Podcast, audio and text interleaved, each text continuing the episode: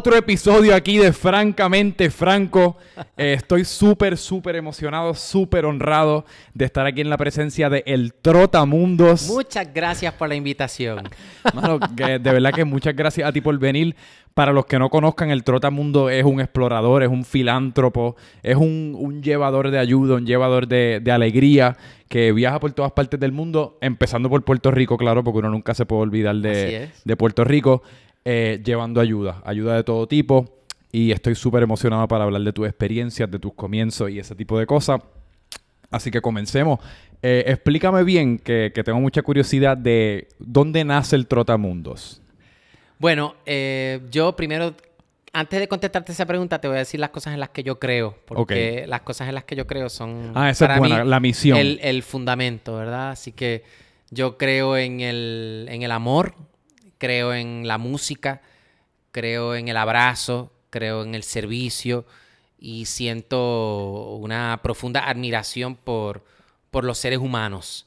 De ahí pues nace mi amor por los seres humanos, que por eso pues soy un filántropo, porque eso es lo que significa la palabra filántropo, una, una palabra bastante grandecita, bastante de domingo, como Sí. ¿verdad? El amor por los seres humanos y, y ese afán constante por, por querer ayudar eh, a los demás. Así que desde aquello que yo crezco, pues nazco, ¿verdad? Hace 17 años que, que llevo viajando por el mundo, llevando mi música, mi mensaje de transformación y mi amor a los niños de, del planeta, que hasta el momento han sido eh, 26 países. Así que 26 países na- ya. nazco hace, hace 17 años y pues he tenido diferentes nacimientos en el proceso porque me he ido encontrando y he ido descubriéndome y te lo iré contando. Pues entonces, eh, wow, 26 países. ¿Cuántos países hay en el mundo? 192. Wow, Y a 190. razón de 10 o 12 países por año, pues Eso es el promedio. quizá como, como en, dentro de 10 años podemos cumplir la misión de, de visitar a todos los niños del planeta. Y usualmente son 10, 12 países nuevos cada año. Sí, lo que pasa es que hay muchos que se repiten porque tu corazón Claro. se queda ahí. Sí, sí, sí. O sea, mi Así- corazón se quedó en Haití, mi corazón se quedó en Cuba, mi corazón se queda en Puerto Rico. Entonces, entonces aunque piensas que es una línea y que no repites, pero no hay manera realmente. Sí, hay, hay- creas hay- lazos. Creas lazos y, y entonces, pues, de repente te encuentras con Guatemala, que ya yo he ido seis veces, o República Dominicana, que he ido 25. Y entonces es como que son 26 países porque estamos como el como uno de los personajes del principito, que uno de los adultos que tiene esa obsesión por los números. Y realmente no es contar, sino hacer. Y ya, olvídate de los números. Digo, y también yo me imagino que la geografía es un factor que uno tiene que considerar. Por eso mencionaste la República Dominicana 25 veces. Claro, porque Estamos a media hora. es un salto. sí. Exacto, versus que quizás, no sé, Tanzania, por mencionar un país que me el primer país que me viene a la mente, ya esos son dos días de compromiso en un avión y pues Claro. eh, logísticamente se complica. Y pues cuéntame, hace 17 años, eh, ¿qué fue lo que qué fue lo que ocasionó el, el- el nacimiento del Trotamundos? ¿Cómo, Pues, cómo fue que proyecto ocurrió? comienza como un- un proyecto de entretenimiento educativo en Puerto Rico, así que donde quiera que necesitaban un animador infantil, como también se le conoce en otros países, pues eh, podían contar con el Trotamundos. Cumpleaños, convenciones, fiestas patronales, eh, todo tipo de eventos familiares eh, donde necesitaran un, personaje infantil, pues nosotros nos añadimos a- a esa industria. Más después de estar tres años, cuatro años, llevando a los niños en un avión imaginario, conociendo las riquezas de diferentes países por medio de la música, el baile y el juego, pues surge la, la oportunidad de hacer una misión humanitaria fuera de Puerto Rico, que fue a visitar a los niños del Perú, y es ahí donde, donde realmente piensas que eres una cosa y te das cuenta que, que tienes el potencial de, de ser otra. Así que Sí. por eso te hablo de diferentes nacimientos, porque ese, ese viaje fue el, el detonante de que la semilla del servicio con la que ya yo había nacido, porque no es que en el medio del camino se te van insertando unas semillas nuevas. Yo siento que, que venimos de nacimiento con, con un talento en particular y con una misión en particular. Y yo nací con el servicio en mi corazón, pero no fue hasta que yo llegué al Perú y conocí a los niños en las calles y estuve con un grupo de 25 doctores que estaban dando servicios médicos y yo estaba apoyándolos desde la música, sanando a través del juego, del baile, de las burbujas, de las crayolas, de las tizas, que descubrí, lo primero que descubrí fue niños que caminaban dos horas descalzos desde sus casas para ir a recibir un analgésico o una atención médica eh, básica. Eh, así que ese fue lo primero con lo que me encontré. Eh, eso era un, es un lugar que se llama Puno, en el sur de, de Perú, y donde la natalidad, donde la mortalidad de, niños por frío es, muy alta. O sea, un lugar muy frío y los niños se mueren. Que fallecen a raíz del frío. se mueren por el frío. O sea, porque unas condiciones Porque Perú es bastante desierto, que por las noches, que me imagino que las temperaturas varían un montón. Entonces, durante el día tú sientes ese calor del sol encima de ti, pero a las 3 o 4 de la tarde empieza a bajar el sol y el, el cambio de temperatura es dramático en nuestro campamento médico pues tan pronto empezaba a bajar el sol, nos teníamos que meter en la guagua e irnos para el hotel porque no había manera de estar afuera. Así que los bebés que están expuestos porque no tienen un techo digno, seguro, pues muchos de ellos mueren. Así que eso fue lo primero con lo que me encontré. Después, la... la bueno, que, yo creo que merece hacer el hincapié de lo que, que eso ata a lo que estábamos hablando junto, justo antes de empezar, que yo te estaba diciendo que en mi opinión yo creo que el, el superpoder que tiene el Trotamundos eh, que tú tienes es la perspectiva. Porque como tú dices, uno, uno ya tiene una semilla, una semilla como de querer hacer el bien. Y yo, yo soy bastante fiel creyente que ponle que un 99.9 de, de, los humanos la tienen. Esa es como que la inclinación yo creo que, que queremos tener. Lo que pasa es que las circunstancias de vida pues nos va no, usualmente nos guían en otras y pues acabamos siendo lo que somos como producto de eso pero que al tú poder pues salir de, del hábitat en el cual estaba acostumbrado, que era Puerto Rico, que pues todos ya estamos acostumbrados a él y más o menos conocemos sus problemas, conocemos sus cosas buenas, pero de la nada ver eso, eh, cada vez como que esa visión se te va abriendo más, se te va abriendo más y va alimentando esa semilla. Y pues de ahí es que yo creo que esa semilla entonces florece y, y sale, pues nace o renace el trotamundos. Sí. Y, y pues surge ese vigor de querer seguir viajando, querer seguir haciendo el bien y, pasar casi tu mitad, la mitad del año en un avión y en otras partes del mundo llevando ayuda. Tú le llamas perspectiva y yo creo que también podemos llamarle contraste, porque a lo que yo he estado, a lo que yo he estado expuesto es a unos contrastes bien violentos, bien violentos y, un poco quizá uno de los retos mayores de mi trabajo es encontrar mi centro, encontrar mi sanación, encontrar mis espacios de silencio y de reflexión para yo procesar todo lo que miro.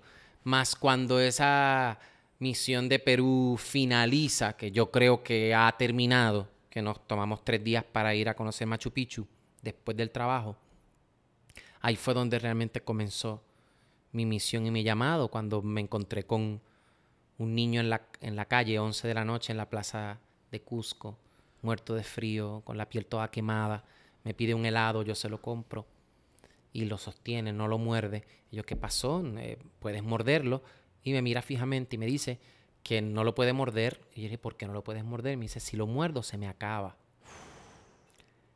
Y esa frase eh, un poco como que me rompió. Eh, un poco fue la frase que llegó a mi semilla. Yo con los niños que trabajo siempre juego con la visualización de la semilla que nosotros traemos y que nosotros tenemos que alimentarla y, hacer que crezca y nutrirla para que el mundo sea lo que se supone que sea, porque como nosotros nunca nadie nació y como tú nunca nadie va a nacer, así de única es tu semilla, pues esa semilla única mía se encontró con la semilla única de ese niño, porque estaba destinado que el 28 de mayo del 2008 yo me encontrara con este niño llamado Anthony, siete añitos, en la plaza de Cusco, y que nuestras dos semillas se encontraran para que yo eh, descubriera mi propósito. Yo te puedo hablar de mí. ¿Qué descubrió el niño? Y si descubrió algo, no lo sé, porque yo no soy el niño. Lo que yo te puedo decir es lo que yo descubrí y descubrí esa noche, el propósito de mi vida, que es el servicio y amar y transformar y eh, entregarme en sacrificio al bienestar de, la humanidad y descubriendo a través del bienestar de la humanidad mi bienestar también. Mencionas el contraste y, y esa historia que tú acabas de hacer a mí me choca un montón, pero por razones distintas y me choca un montón porque yo, yo conozco ese sentimiento demasiado bien de, de si, o sea, si, ¿por qué no te estás comiendo la, la barquilla? Porque con cada bocado que uno dé uno está más cerca del final, pero yo conozco ese sentimiento por, por casi desde una perspectiva súper privilegiada, desde la perspectiva de cuando uno se está comiendo, uno se está dando el lujo de comerse algo súper rico. Quizás uno está rompiendo la dieta el viernes, rompiendo la dieta el sábado y te, comí, te estás comiendo el sándwich que llevas toda la semana esperando para comerte de tu, de tu restaurante favorito o tu plato favorito y, uno, y yo me lo como así como con bocaditos pequeños y con tiempo entre bocado, con mucho tiempo entre bocado, porque quiero que dure lo más posible. Pero ese es desde un punto de vista súper privilegiado, que no me pudiese imaginar tener ese sentimiento, pero porque si lo muerdo se acaba y no tengo más nada. Y no tengo más nada. Y él quiso, y, es la misma acción, pero es una motivación totalmente, totalmente distinta. totalmente distinta, porque el niño yo sentí que quería quedarse con la idea, prefería la idea de la barquilla Sí. A, la satisfacción de la barquilla dentro de él. Bueno, porque no hay nada. Eh, todos hemos, o sea, todos hemos tenido hambre, pero no, hemos pasado hambre, pero hemos ponle que esta mañana uno se levanta, exacto. No, no, conocemos ese hambre. Eh, pero lo que iba a decir es que yo creo que uno, y esto puede aplicar a muchas otras facetas de la vida, uno prefiere tener como ok, pues tengo esta barquilla aquí por si acaso, que ya verte la comido y no saber de dónde va a venir tu próxima barquilla. Que a veces esa decisión tiene que ser bien, bien, bien, o sea, difícil. El hecho de que satisfazco esta hambre casi mortal que estoy sintiendo sin saber de dónde va a venir mi próxima barquilla o la guardo para después. Finalmente el niño se come la barquilla. Eh, yo camino hacia el hostal y es llanto profundo, incontrolable. No, no, te puedo decir lo que me pasó, fue como si me hubiese caído un rayo arriba. Y el proceso fueron de dos semanas de un llanto bien profundo, porque no hallaba consuelo. Eh, Machu Picchu, llanto, el bus, llanto, el avión a Miami, llanto, el avión a San Juan, llanto, llego a mi casa y es llanto profundo. Eh, lo que yo había estado haciendo ya por cinco años con los niños del planeta o los niños de Puerto Rico y hasta ese entonces con los niños de Perú, porque era mi primera salida del país, descubrí que lo primero que tenía que hacer para sanarme era utilizar las artes. Así que un poco me di esa misma medicina yo mismo. Y le escribí una canción al niño, se llama Mi Pequeño Inca, está en mi primera producción discográfica que se llama Nos Vamos en Avión, canciones motivadas por mis experiencias con los niños del planeta y decido cristalizar ese momento especial por medio de, lo, que yo, de lo que yo hacía, que era arte. Así que le escribo una canción, Mi Pequeño Inca, y comienzo a sentir alivio, ¿verdad? al, contar, al visibilizar y al celebrar ese encuentro eh, que tuve con este niño, un encuentro muy mágico, muy especial y muy doloroso, y que por medio de, de ese dolor yo descubrí mi misión y a través de esa canción se convirtió en la promesa de seguir viajando por el mundo llevando abrazos, sonrisas, música con el propósito de aliviarle el dolor a, la humanidad. Y así que lo primero que hice fue sanarme con las artes, luego fui al Departamento de Estado en el Viejo San Juan, incorporé la Fundación Trotamundos, así que lo que hasta el momento era música como producto, CD, DVD, espectáculo, Chihichija, Brinca, Salta, un espectáculo educativo por medio de las artes, pues se convirtió en arte como un puente, en arte como un vehículo que te conecta con, con, las, con las necesidades primordiales del mundo. Y en mm. ese año, el 2008, pues descubro, conozco a los niños de Ghana en África, conozco a los niños en el Bronx en Nueva York, conozco a los niños en Guatemala, y fue el año del despertar de la misión humanitaria que yo tengo mm. como Trotamundos, donde descubrí que hay un superpoder en, aquellas cosas en las que tú crees y que amar es un superpoder. Aunque hemos normalizado la violencia, aunque hemos normalizado la burla, aunque hemos normalizado tantas acciones negativas, no es lo normal. Lo normal es amar, lo normal es servir, pero de alguna manera, y yo tengo mis preguntas también, se convierte en algo extraordinario cuando realmente no lo es. Cuando ayudar a una persona es algo que se supone que sea de a diario, de ordinario, pues se convierte en algo, wow, se convierte en un superpoder. Y pues no importa, lo importante es hacer aquello que te, que te mueve. Y 26 países luego, pues ese niño ha sido el motor de la Fundación Trotamundos. Yo olvidé su rostro y siempre me pregunté, estuve varios años preguntándome, pero es que eso, fue un encuentro muy importante, ¿por qué olvidaste su rostro? Y un par de años después entendí que me tocaba olvidar su, su rostro para, para poder verlo en todos los rostros que tuve la oportunidad de, de ver después. Creo firmemente que ese niño es el hilo conductor de, de la misión de la Fundación Trotamundo y en cada encuentro lo honro, porque para mí él, él vive en ti también. Claro. Así que yo lo, yo lo veo en cada intercambio, lo veo, así de fuerte fue. Y yo sé que traíste ahí tu instrumento, ¿nos puede, como la canción mm. esa como, mm. esa primera canción que, que escribiste con Esa no la tengo en el ukulele, pero la tengo a capela. Pues vamos a escuchar la capela. Una pues. noche muy fría en Perú me encontré con tus ojos redondos. Escuché de tus labios decir, yo lo que quiero es una barquilla, mi pequeño Inca, donde quiera que tú estés, nunca sueltes tu barquilla, que yo no te olvidaré.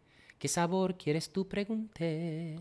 De cualquiera tú me contestaste. De vainilla yo te la compré, la agarraste y nunca la soltaste. De la nada llegaste hasta mí y en instantes cambiaste mi vida. Espero que tú hayas sido feliz. Solo con pedir una barquilla, mi pequeño Inca, donde quiera que tú estés, nunca sueltes tu barquilla, que yo no te olvidaré que yo no te olvidaré. Algo así, algo así. Coño, súper brutal. Tienes una voz espectacular.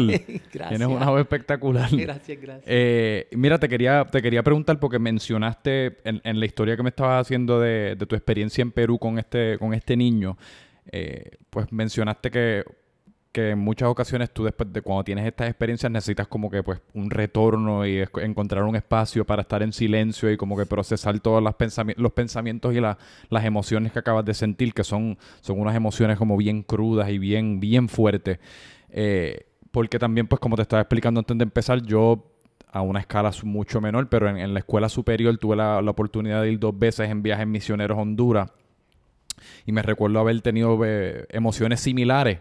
Era bien complicado procesarlas porque hasta cierto punto, eh, obviamente yo estoy visitando Honduras en este caso desde un punto de vista súper privilegiado, como ya he mencionado, o sea, gracias a Dios no me ha faltado nada y me han proveído una vida increíble. Eh, así que casi como al procesar esas emociones, lo más como que el pensamiento más chocante que tengo y lo que, con lo que me sigo dando es que no no me siento como digno de, volver a como una vida alegre después de pasar por una experiencia como esa. Me siento culpable de, tener lo que tienes. De tener lo que tengo, de regresar como, ah, pues fui una semana, pues llevamos la ayuda que pudimos y después regresar como, ah, pues la vida como, la vida continúa y pues uno sigue como uno estaba viviendo antes de, de, partir hacia, hacia el viaje en particular que uno haya partido. ¿Cómo tú procesas esas emociones? O sea, ¿cuál es tú? ¿Tienes algún proceso en particular o cómo, cómo te impacta? Me sana mucho escribir. Me, usualmente uso los aviones para eso. con los aviones tú puedes tener ahí un paquetón de gente alrededor tuyo. A mí me resulta que el avión es un lugar muy íntimo y muy, muy solitario y muy tuyo. Y tú ahí con tu ventana y mirando hacia el firmamento, pues para mí es el momento que saco mi cuaderno, escribo, proceso, lloro, suelto, escribo canciones, escribo poemas, porque eh, esos encuentros que yo tengo con los niños del planeta son, me dan, me dan como mucha información, me dan mucha información y, y, un poco hablando sobre lo que acabas de reseñar, eh, sí también me pasaba, uno se sentía como que, ok, ahora yo voy a ir a, eh, a mi vida privilegiada, a a buscar un, coffee shop. Y, Exacto. Y a buscar el cover nuevo para mi teléfono. Sí. Y sí que son cosas, para nosotros, son cosas simples. pero que son una, una, tontería cuando te pones a ver a verlas dentro del espectro del mundo, de cómo vive la gente. Porque la mayoría de la gente no tiene la experiencia de, de accesar agua. O de tener eh, electricidad son de tener una, cámara para estar grabando esto ahora mismo, de tener estos micrófonos.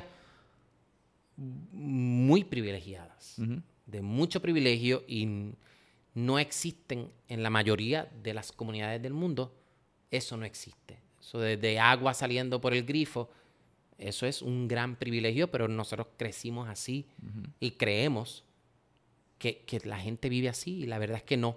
Más siento que ese privilegio es una gran bendición poder utilizarlo como puente de transformación que te conecta con comunidades que no tienen esa experiencia. Porque la Fundación Trotamundos en lo que se ha convertido es un puente entre el donante que hace su donativo para construir un pozo en una comunidad fronteriza de la República Dominicana con Haití para brindar agua potable a 50 casas y al fin y al cabo, después, el mismo, la, misma persona que está donando, cuando ve el agua saliendo por el chorro, siente la alegría más grande que puede sentir una persona. Ser ente de transformación en la vida de un hermano tuyo, porque yo también creo en la conciencia global de ser ciudadano del mundo, de no identificarse con una bandera en particular, no identificarse con una nacionalidad. ¿De dónde tú naciste? Un avión. ¿Y, tú qué te consideras? Ciudadano del mundo. Porque es lo que soy. O sea, las banderas y las nacionalidades cuando se utilizan para creer que el terruño en donde tú naciste es mejor que, que cualquier otro lugar del mundo, pues a mí no, no me funciona. Por eso lo que me funciona es ser un ciudadano del mundo, porque cuando estoy en México, pues soy un ciudadano del mundo que está sirviendo a nuestros hermanos, ni siquiera a los mexicanos, porque Allí habían niños que eran colombianos o venezolanos en el hospital que visité. Así que tú estás trabajando para seres humanos, no para no para naciones. ¿Y por qué los niños? Qué buena pregunta. Los niños son una población bien importante porque están en un proceso en el que necesitan mucha nutrición y el entorno, como bien tú lo sabes, está lleno de mucha contaminación, de, de muchas cosas que pueden ser consideradas negativas. Y entonces a mí me gusta hacer, aportar a la vida de la gente, brindarle a los niños la oportunidad de, entender muchas de estas comunidades que yo voy, que no hay ni escuelas, ni no hay nada, que, que hay oportunidad de convertirse en algo. Aunque tú pensarías, llegas a un sitio tan árido y tú dices, es que estos niños no hay manera que puedan salir de aquí. La verdad es que sí. Sí, hay, hay maneras de, de trascender, de evolucionar, de mudarte de ese lugar y ir a estudiar a un, a una escuela y luego ir a la universidad. Eso es posible. Cuando primero tú naces, hace, hace 17 años aquí, como pues en lo, en la, con la parte musical y con los espectáculos y eso, ¿cómo, ¿cómo se desarrolló eso? ¿Cómo se desarrollaron los espectáculos? ¿Cómo entonces, cómo te diste a conocer, etcétera, etcétera? Eh, nos dimos a conocer por medio de, de, las redes sociales que estaban comenzando a funcionar en ese entonces. Eh, nos dimos a conocer por medio de unas cápsulas televisivas que grabamos para el Canal 6, cápsulas de interés para los niños, los opuestos, los números, los colores. Eh, había una cápsula también que se llama Nos vamos a dormir, que la pasaban por el Canal 6 todas las noches a las 8 de la noche. Eh, así que eh, también por medio de, de las entrevistas que hacíamos en los diferentes programas de radio y de televisión, fue algo eh, bastante sencillo. Más como te mencioné, mi verdadero propósito lo descubrí en, esa primera misión humanitaria y ya mi espectáculo no volvió a ser el mismo. Ya uno como que alcanza un significado y un... Hay, es una profundidad que, que es distinta. Y como, por ejemplo, como tú pues empieza, después de ese primer viaje a Perú, eh, como tú dices, casi como tu, tu propósito renace o, o- o evoluciona, porque no necesariamente renace, porque la base del propósito siempre, yo creo que siempre fue buena y, en- y va- más o menos fue la misma, que, que era dar servicio. ¿Cómo entonces tú traes esa perspectiva que tú, que tú traes de los viajes a, a Puerto Rico y casi y tratas de, de, de- de pasársela a los niños aquí vía un espectáculo? Esta mañana tuve un espectáculo en Corozal y hay una de las canciones que cantamos al final del espectáculo que celebra a los niños del mundo, que se llama Amigos. Y ahí tenemos la oportunidad de yo contarle a los niños mis experiencias eh, eh, cercanas a, mis experiencias, digamos, la semana pasada tuve unas experiencias con los niños en, en una sala de quimioterapia donde habían 25 niños conectados a sus máquinas en México, pues en el espectáculo yo tengo eh, la excusa perfecta para yo contarle a los niños la experiencia que tuve con los niños en México hace una semana o la experiencia que tuve con los niños en Colombia dos semanas anteriores, un- en un comedor, un comedor social donde los niños reciben su única comida del día. Así que el espectáculo, o sea, como comunicador, como artista, como cantante infantil, ese es el lugar idóneo para comunicar tus experiencias. Esos primeros viajes, pues simplemente yo los iba haciendo uno detrás del otro y fue como que cuando te muerde la experiencia del servicio es algo que como que no, no puedes escapar de ella. eh, ha sido es casi como hasta adictiva. Sí, hasta- es, es, es muy adictivo. Y entonces ya no quieres como que hacer más nada. Así que eh, sigo haciendo esos viajes. Y en uno de mis viajes a Honduras, precisamente, eh, a Copán, eso se llama eh, las ruinas de Copán, allá por arriba, un lugar que se llama La Pintada, que se llega a caballo. Allá llegamos y conocimos a una niña que necesitaba una silla de ruedas. Y yo me tomé una foto con la niña y la subí a las redes sociales y acabo de conocer a Kaylee y ella necesita una silla de ruedas y fue como una cosa bastante orgánica y bastante inocente. Pero ese fue nuestro primer caso en donde sin haberlo pedido como tal, pues ya esa misma noche ya había aparecido la silla de ruedas, un donante de Puerto Rico, ya había aparecido juguetes y cosas para los niños y esta tres fue la, semanas la primera vez que usaste las redes que usé sociales las redes sociales. Y tres para, semanas es- para ese después- propósito. Tres semanas después estaba de regreso en la misma comunidad, entregando la silla de ruedas, entregando los juguetes de los niños, bailando, jugando con ellos. Y fue como, oh, wow. O sea, las redes sociales no necesariamente tengo que usarlas para subir una foto de lo que estoy haciendo, sino que puedo utilizar las redes sociales como herramienta de visibilización Sí. que la gente vea cómo viven los niños del mundo, exponer una necesidad y llenarla. And then repeat. Sí. Identifica una necesidad, compártela, llénala y repite. Y, es, y es el ciclo que hemos estado haciendo en estos 26 países que te, que te he compartido y que cada uno de ellos tiene una, una anécdota, un encuentro especial con un niño, con una comunidad, con un hospital, con un barrio, con, con muchas cosas realmente que me han transformado y que no soy el mismo y que estoy ahí como con esa emoción de, de seguir compartiéndolo con los niños que me toca conocer y también nutriendo mi espectáculo que hago en Puerto Rico, en Miami, en Nueva York, en donde me llaman, y poder nutrir mi espectáculo educativo y de entretenimiento con experiencias reales, Sí. que en los primeros cuatro años eran pura ficción de hacer una investigación de costumbres, música de México, pues no es lo mismo vivirlo. No es Claro. lo mismo vivirlo y, y- y- y compartirlo desde un espacio que es más real. Ujú. Y entonces, ¿cómo, me, me da curiosidad de cómo tú entonces escoges los sitios a los que vas? Los sitios que visitas. Argentina lo visité en octubre del año pasado y una agrupación de jóvenes dedicados al servicio tenían su cumbre anual, me conocían por Instagram y nos invitaron. Así que, contestando tu pregunta, hay veces que te invitan, muchas veces te invitan a dar una charla, a hablar sobre el servicio, a hablar sobre el propósito de tu vida. eh, pero hay veces que simplemente tu corazón te invita. Y yo me siento muy invitado, por ejemplo, a ir a cantarle a los niños de la India o a cantarle a los niños de Tailandia o a los niños de Japón. Hmm. Y esas son invitaciones que son propias y que yo creo que hay que escucharlas y ejecutar y decir, bueno, eh, la vida es ahora, no es como que ah, dentro de cinco años o cuando eh, las condiciones sean tal y tal, pues entonces yo voy a hacer esto. Y yo creo que los aviones me han enseñado mucho y una experiencia muy reciente que tuve de camino a México, que no podíamos aterrizar porque había una tormenta y allá fue el, el, piloto que fue muy abierto y muy honesto y dijo, bueno, está cerrado el aeropuerto por una tormenta y nos han pedido que nos mantengamos por el área dando vueltas y pues van a abrir el aeropuerto en una hora, pero nosotros no tenemos una hora de combustible. Todo el mundo en histeria, uno respirando.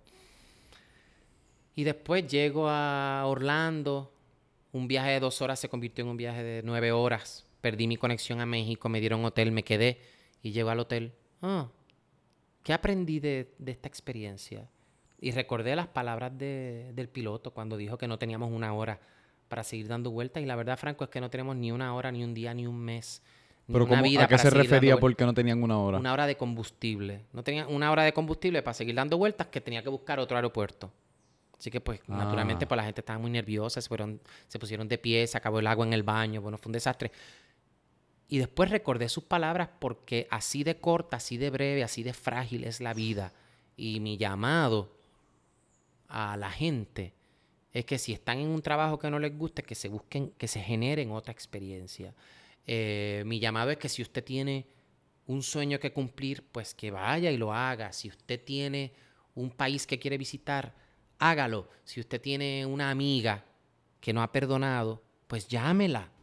Si usted tiene esa conversación pendiente con su madre, pues háblelo. O sea, creo que, o sea, dentro de un avión que lo frecuento, lo visito con frecuencia, siento esa, esa fragilidad. Claro, hay esa construcción de tecuco alrededor de los aviones. Mucha gente le tiene miedo a los aviones. Digo, no, y el avión en sí. Ahí, el avión como tal, tú te sientes como. Entonces tú estás en un lugar que de repente puede ser hasta más estable que. Se ha dicho ya que es más estable que un. Carro. Que, que un carro. Pero por alguna razón, esa cuestión de estar flotando. En un cilindro de eh, acero. Sí, y tú te quedas como. En cualquier momento tú sientes que de repente se puede caer. Así que. Y te dicen, pues, ahora estamos buscando un aeropuerto porque el de Orlando no lo podemos usar, pues de repente cuando tengamos cuáles, pues les vamos a avisar. Mm. Y tú como que un poco... no estás en control. No estás en control y... Choca con la necesidad de la gente de tener control. que el carro, en el carro tú estás guiando. si tienes que pararte en una esquina, te paras mm. sin gasolina. Sí. Eh, te paraste el carro y no pasa nada realmente. Pero en un avión, la, la eh, esa experiencia de de repente quedarse sin gasolina, yo la llevo paralela a nuestra vida, porque nos vamos a quedar sin gasolina, porque realmente un día nos vamos a morir. Entonces, de aquí a que te mueras, ¿qué es lo que estás haciendo realmente? Eh, eh, y por eso siento que, que esa persona que no has perdonado, pues el momento para perdonarla es ahora. Ni siquiera tanto por la persona, por ti. Mm. Porque tú mereces también ser libre. Y cuando ya tú has encontrado el propósito de tu vida, siguiente paso es subirle el volumen y hacerlo de manera exagerada hasta que realmente hasta, hasta que duele y hasta que es un, nivel de, adicción bien profundo. Sí. Y es curioso eso que tú dices, porque yo vivo básicamente aterrorizado de, de morir y vivo aterrorizado no solamente de yo morir, sino de que aquellas personas que yo amo cercanas a mí mueran. O sea, de tener que vivir sin esas personas que yo amo, específicamente familiares o amistades cercanas. Pero a veces hago el ejercicio de preguntarme a mí mismo como, tú estás ahora mismo teniendo como taquicardia ficticia, no puedes respirar, todo a raíz de este miedo que tú le tienes a morir y que, y que piensas que en cualquier momento va a ocurrir, pero en tu mente te, te convenciste de que inminente, va a ocurrir ahora mismo. Pero entonces, ¿a qué exactamente es a, lo que tú le tienes miedo? Porque vivir de esta manera no es como vivir a plenitud. No estás viviendo a tu mejor manera, ni estás viviendo tu mejor vida. Así que a qué exactamente es lo que le tienes miedo, porque este sentimiento ahora mismo soquea. Hasta cierto punto uno pudiese ser el argumento de que yo no me quiero sentir, yo no me quiero sentir así más. Eh, que es, es, es curioso cómo eso funciona. Le tengo miedo a vivir, a morir, pero entonces después ese miedo a morir va a causar de que la vida que todavía tengo, la que tengo miedo de perder, no sea tan plena y tan buena como pudiese ser sin ese miedo a morir. Que es casi como un Inception. Sí. Eh, pero que sí, ¿tú qué tú practicas? ¿Tú meditas? O sea, porque yo me imagino que tienen que haber momentos en el cual en ese, en ese viajecito a, que, que iba Orlando, a México, que de la nada acabaste en otro aeropuerto, uno es humano, que uno pues siente frustraciones en algún momento. ¿Qué ejercicios tú haces como para preservar esa positividad y esa perspectiva? Yo practico yoga, practico yoga a diario, que son posturas. A diario. Sí, posturas físicas combinadas con la respiración. Eso es lo que es la yoga, una asana o una postura física con un patrón de respiración. Y cuando estoy en un avión y cuando estoy en una situación de reto y estoy que todo el mundo tiene que estar ahí con los cinturones abrochados, pues mi práctica es la respiración consciente. Así que de la yoga, de la yoga física, yo he rescatado la respiración para cuando estoy en unos espacios así confinados o de repente estoy... Los otros días me sucedió que me dio un dolor de estómago bastante violento y no tenía nada para tomarme. Y cerré los ojos y yo, ¿y qué tengo? Pues tengo la respiración. Y a través de la respiración busqué mi sanación. Y decreté y declaré que ese dolor iba a abandonar mi cuerpo. Y fue bien curioso porque con la respiración inhalaba, dirigía la respiración hasta donde estaba el dolor y lo exhalaba. Y pasaron unos 15 minutos y se me fue. Así que yo creo, entre las otras cosas en las que creo, es en el poder de lo que tú tienes. Y una de las cosas más poderosas que tenemos es nuestra respiración. Y en el avión lo que hice fue respirar. Fue respirar y me, me funcionó. Fíjate también que lo que está pasando también es un... Tú estás manejando o tú estás expuesto a una energía colectiva. Porque ni siquiera se trata tanto de tu reacción, sino de la reacción de la gente cuando empiezan a abrir las gavetas, empiezan a robarse las meriendas, empiezan a, a- a romper las reglas, empiezan a abrir las cosas, empiezan a, a- a sacar las canastas y empiezan a tirar las meriendas para la parte de atrás del avión y se Sí, vuelve ¿verdad? como un sale, madness. Sale el, instinto la- animal sí, el que nos animal encanta porque- pretender que no tenemos. Exacto, porque no te va a pasar nada si tú no... O sea, ¿cómo te va a hacer? Es la falsa creencia de que la bolsita de papitas te va a dar Digo, eh, es- es que serenidad. y- Yo lo que creo es que en esos momentos no es, no es la bolsa de papitas, es el, es el ocuparte con algo. y a veces el ocuparte con algo, primero es sentirte furioso. Ese es- estás ocupado con la furia, o con la histeria, o con el miedo. El segundo paso es que, pues, ¿qué yo puedo hacer para asumir algún tipo de control dentro de esta situación en el cual no tengo ninguno? Pues vamos a buscar las papitas, vamos a establecer aquí algún tipo de desorden, vamos a tirarlas yo, lo atrás. yo lo yo me dediqué a compartirlo todo. Yo en lo vi redes. entero. Ese fue mi A terapia. mí, me dio, a mí me dio una ansiedad terrible viéndolo. Esa fue mi terapia. Y yo dije, ¿qué yo puedo hacer? Aparte de mi respiración, ¿qué más tengo? Ah, un celular y tengo una cuenta de Instagram. Puedo hacer historias. Y fue bien terapéutico para mí. Sí. Bi- Bien terapéutico para mí porque se- la gente se lo coge a gufeo, pero no es un chiste. No, no es un chiste. Yo tenía ansiedad viéndolo. Porque yo te, yo te dije antes de empezar que yo le tengo pánico a los... Digo, pánico quizás es fuerte, pero porque me monto. Mi pánico no me lleva al nivel de, De no montar. de no montarme. Me monto, pero es una de las peores experiencias que tengo. Simplemente no me lo disfruto, estoy Wow. temiendo. ¿Qué canción tú me cantarías en, esa, en una situación como esa? Nos vamos en avión, nos vamos en avión. Mi himno, la canción que más, que más he cantado en, ¿Sí?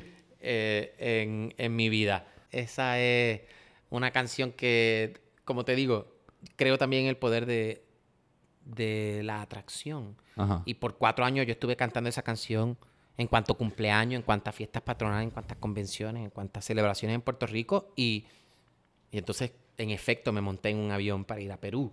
Y después, pues, han sido cientos de, Wow. de- de viajes. Así que creo también en, en- en darle vida a las cosas por medio de, Sí, sí, sí. de esos decretos que son a, a veces un dibujo, a veces una visualización, a veces eh, una conversación, a veces un dibujo en una servilleta. Sí. Eh, En, y en sí, un dibujo en una servilleta fue que empezó Harry Potter. Imagínate.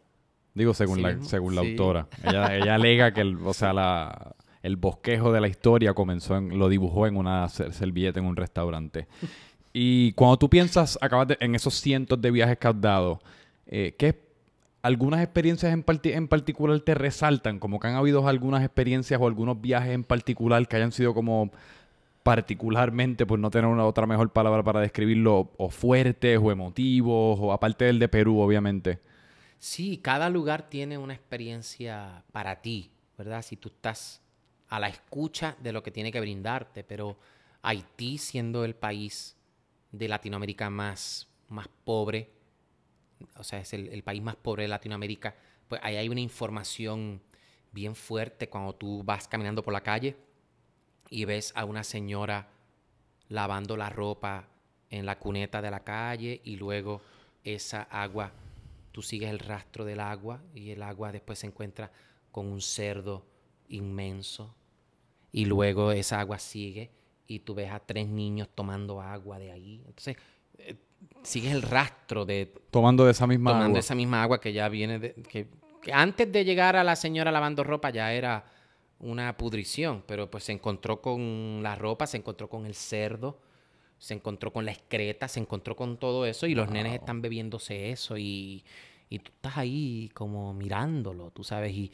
y la desnudez de la gente y eh, Haití, también yo tuve la oportunidad de visitarlo como first respondent de la, del terremoto del 2010. Habían pasado dos semanas del terremoto y yo estaba allí con el mismo grupo de doctores. Mi padrastro fue que- también porque él es piloto. Sí. Y él fue para allá y me dijo, o sea, él me lo describe como casi como inimaginable, como un mundo el cual uno no conoce. No, no, no te lo puedes no- imaginar. si te lo pones en una película no te lo crees. Nos estábamos quedando en casetas porque no había seguridad de quedarse. Estábamos en un monasterio, pero no había la posibilidad de, de dormir dentro de una estructura.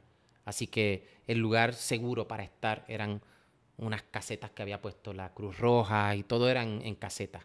Eh, y wow, es- ese viaje a Perú y encontrar esa, esa vulner- vulnerabilidad de la gente, pero a la misma vez, ¿por qué me llena tanto y por qué recuerdo tanto a Haití? Porque dentro de tanto dolor y tanta miseria y tanta carencia, tú ves la resiliencia, tú ves el brillo, ves un brillo en los ojos de los seres humanos que en otras condiciones no los verías. Así que este alto nivel de oscuridad saca a la superficie este potencial muy alto de luz Sí. que todos los seres humanos tenemos, pero que por alguna razón el reto, el dolor, la muerte eh, sacuden tu sistema completo y cuando tú los miras a los ojos, ves luz y ves amor.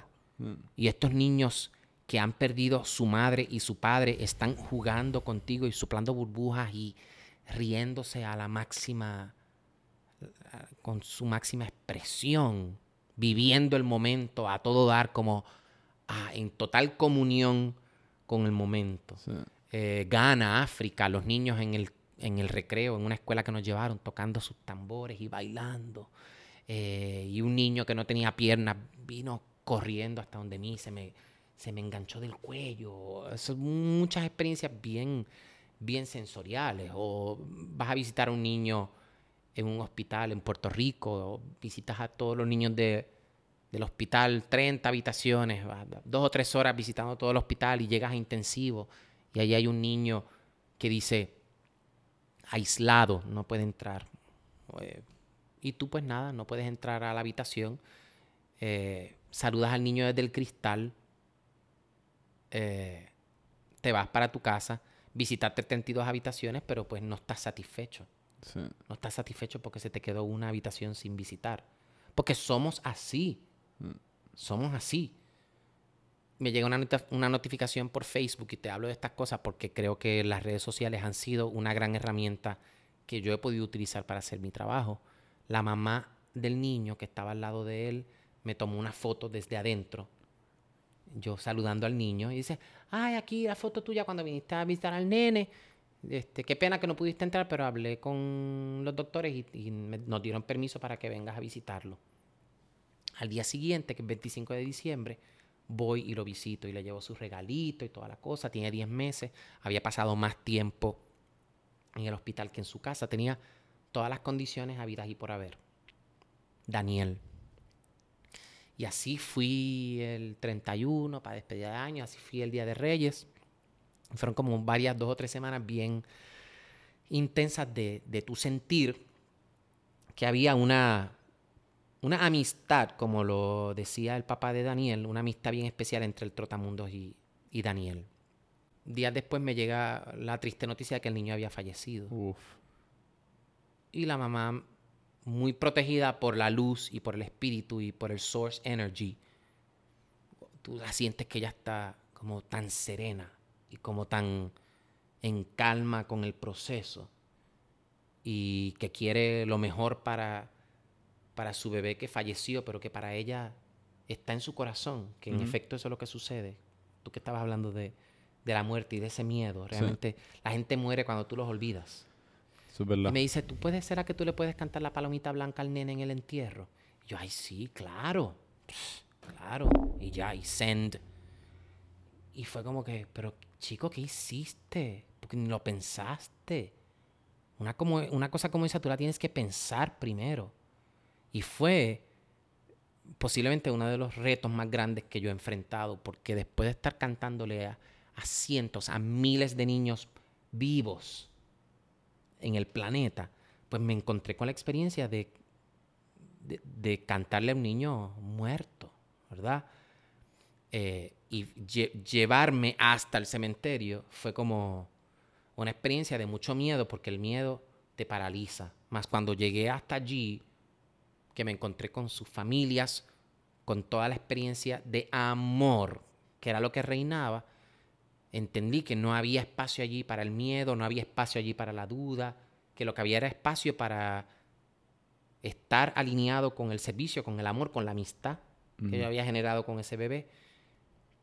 Y descubrí que lo que yo creía que era, que yo estaba errado, que eso de, de un niño muerto, eso tal cosa no existe. O sea, Sí. había un cuerpo que había fallecido, pero el niño estaba y sigue estando en mí. Y le canté la canción y fue una de las cosas más bellas.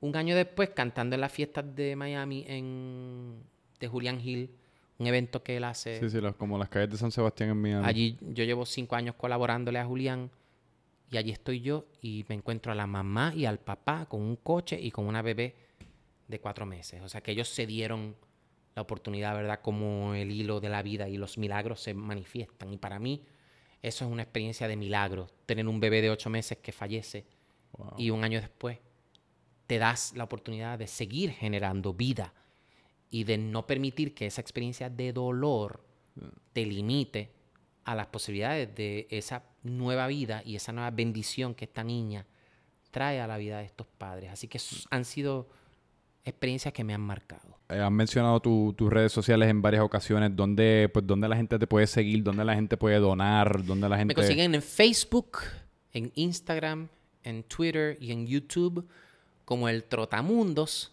Eh, actualmente estamos en un proyecto de, de gran envergadura que es construcción de... Estamos construyendo casas en la frontera de la República Dominicana con Haití. Una comunidad que se llama Bánica y que tengo muy cercana de mi corazón, que la conocí hace cuatro años, donde le pidieron a la Fundación Trotamundos que se desplazara hasta allá para que asistiera con la construcción de un pozo, porque hacía falta agua. Se construyó el pozo, se hizo el crowdfunding, se consiguió el dinero, se hizo y desde entonces hemos estado visitándolos por cuatro años, llevando alimentos, que es un apoyo de asistencia nutricional que tenemos para esa comunidad, sacos de arroz, sacos de habichuela, y en el, en el andar hemos descubierto, lo supimos desde el día número uno, que las casitas eran construcciones informales de planchas de zinc y de pedacitos de madera. Ya se entregaron tres en febrero, tres casas de cemento, y ahora mismo el viernes que viene parto para allá nuevamente porque hay cinco casas más que se están haciendo, así que vamos a ir a documentar el proceso, a compartir con nuestros donantes y con nuestros seguidores el propósito de crear un techo para una familia que por sí sola no tiene esa capacidad. Y, y de esa manera también que nuestros donantes vean en dónde se está poniendo su esfuerzo y su donativo, que para nosotros es sumamente importante porque puede que lleguemos a una comunidad y digamos, pues a los niños le hacen falta mochilas, como fue el caso de los nenes la semana pasada en, en México, pero sin el dinero no se pueden comprar las mochilas, los útiles escolares, las libretas, los juguetes, las cuicas y las cosas que, que para nosotros pueden ser cositas de uno, dos, tres, cuatro, cinco pesos, pero que para un niño son la vida. La vida. Porque hay muchos niños en la vida que tienen la oportunidad de escoger cuál es la mochila que quieren para el back to school. En cinco mochilas y pueden escoger la que sea. Pero hay muchos niños en, en el planeta que no tienen la posibilidad de escoger una mochila, porque no, eso no existe.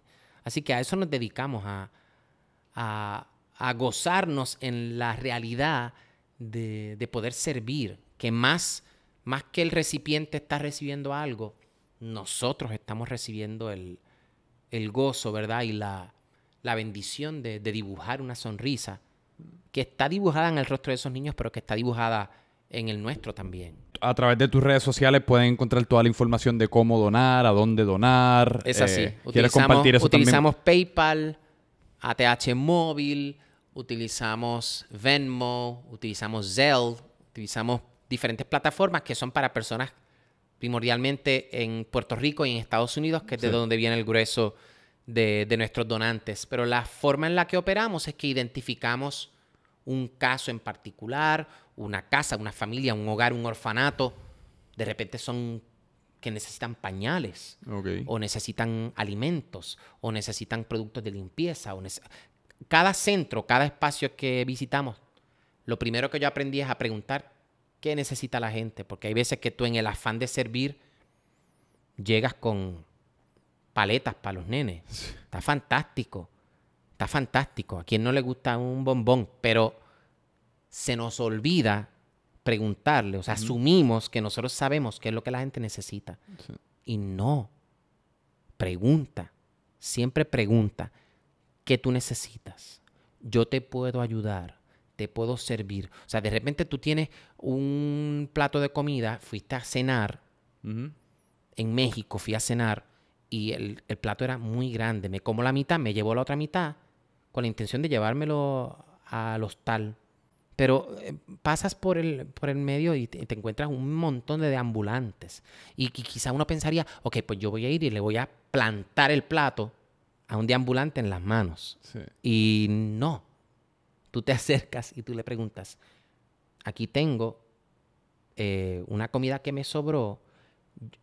¿A ti te gustaría que yo te dejara este platito? ¿A ti te gustaría? No podemos asumir que porque la persona no tiene hogar va a ser recipiente de todo lo que la gente le dé. Así que eh, ese contacto, ese conectar con la persona y hablarle y preguntarle, esta comida que yo tengo aquí, a ti, a ti te sirve, a ti te gustaría.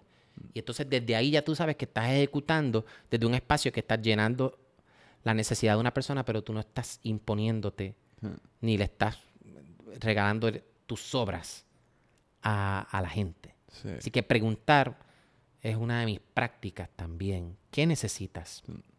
¿Puedo servirte? No, no necesito nada, gracias. Porque pensamos que sabemos, pero no, no hay manera. Si no hablamos con la gente, no hay manera de saberlo.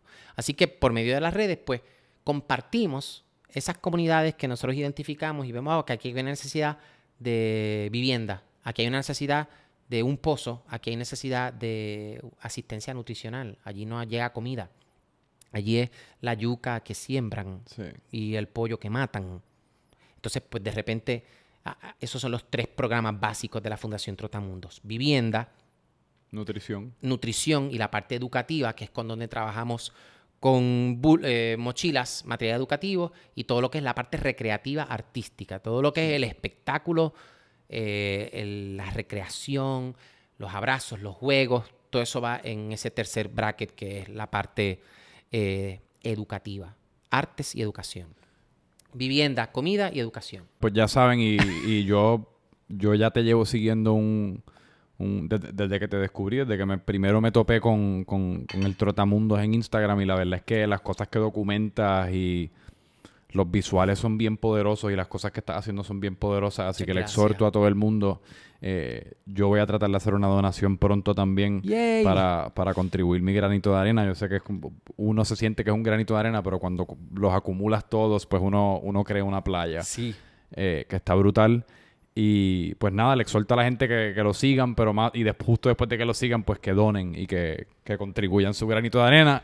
Y me gusta, me- literalmente me leíste la mente para, para culminar la- las festividades de lo que ha sido una tremenda Yeah, conversación. ya estamos cerrando y me quedé sin tocar el ukulele. Esta me la enseñaron los niños de Cuba. Dame la mano y danzaremos. Dame la mano y me amarás. Como una sola flor seremos. Como una flor y nada más. Te llamas Rosa y yo Esperanza, pero tu nombre olvidarás, porque seremos en la danza como una flor y nada más. Los astros son rondas de niños que juegan el mundo a mirar. Las olas son rondas de niñas que juegan el mundo a besar. En donde tejemos la ronda, la haremos a orillas del mar. El mar danzará con sus olas, tejiendo una trenza de azar. Dame la mano y danzaremos. Dame la mano y me amarás. Como una sola flor seremos. Como una flor y nada más. Te llamas Rosa y yo Esperanza. Pero tu nombre olvidarás porque seremos en la danza como una flor y nada más. Diablo. es, mano, es, es- es increíble lo que, lo que una canción así con sentimiento ¿Y qué somos? puede hacer, hermano. Somos una flor, Sí. somos una ronda, somos una ola, somos un árbol, somos una trenza, somos no somos nada de lo que no somos nada de lo que creemos que somos. Somos más que una flor, Franco. sí. Eh, y mientras nos toca morir, pues hagámoslos, hagámoslo con amor. Qué impresionante. no, no, me, me acaba Yo me pongo eh, eso- existencial para rápido. No, no, pero eso acaba de ser casi como una meditación, porque es increíble lo que una, lo que una canción así con sentimiento eh, te puede poner en un espacio como bien, bien reflectivo, Sí. en el cual por unos dos minutos uno casi como puede medio despojarse de lo que es la vida real, sacar los pies de la tierra por un momento y, y pensar, a veces pensar en nada, a veces pensar en todo, pero como tener ese momento de paz. Y mi trabajo ha sido una gran bendición porque me permite accesar esas cosas que no se ven. Sí. Y entonces yo vivo entre lo que no se ve y lo que se ve. Y entonces, pues, sí, vivo obsesionado con aquellas cosas que, que no se ven porque son las más bellas. Sí, eso es verdad. Y te agradezco infinitamente este espacio que, que me brindaste para No, contarte, para contarte un poquito de mi pasión y aquello que me mueve. No, y se nota que todavía hay tanto más que contar, porque a veces la- una hora parece como tanto tiempo para hablar, pero cuando hay una abundancia tan grande de historia se, se siente como un espacio corto de tiempo, pero eso solo significa que se va a tener que repetir en algún momento. Estoy a tu servicio. Eh, pues brutal, mano, de verdad que lo agradezco un Bendiciones millón. abundantes. Y usualmente este es el momento en el cual yo promociono mis redes sociales, pero para este episodio en particular les voy a volver a exhortar que sigan al Trotamundos, que donen, que, que dejen su granito de arena, porque cuando vean las cosas que está haciendo, la verdad es que está teniendo mucho más impacto que el que yo tengo aquí hablando mierda al frente de un micrófono todas las semanas. Eh, así que me siento humilde, me siento humilde. Y nada, con eso los dejamos. Les deseo mucha paz, mucha armonía que usualmente tú le deseas a la gente. Pues yo a la gente le deseo paz. Paz. Porque la persona que, que tiene paz lo tiene todo. Eso es verdad. Eso es algo que diría mi papá también. que. Mucha paz. Om.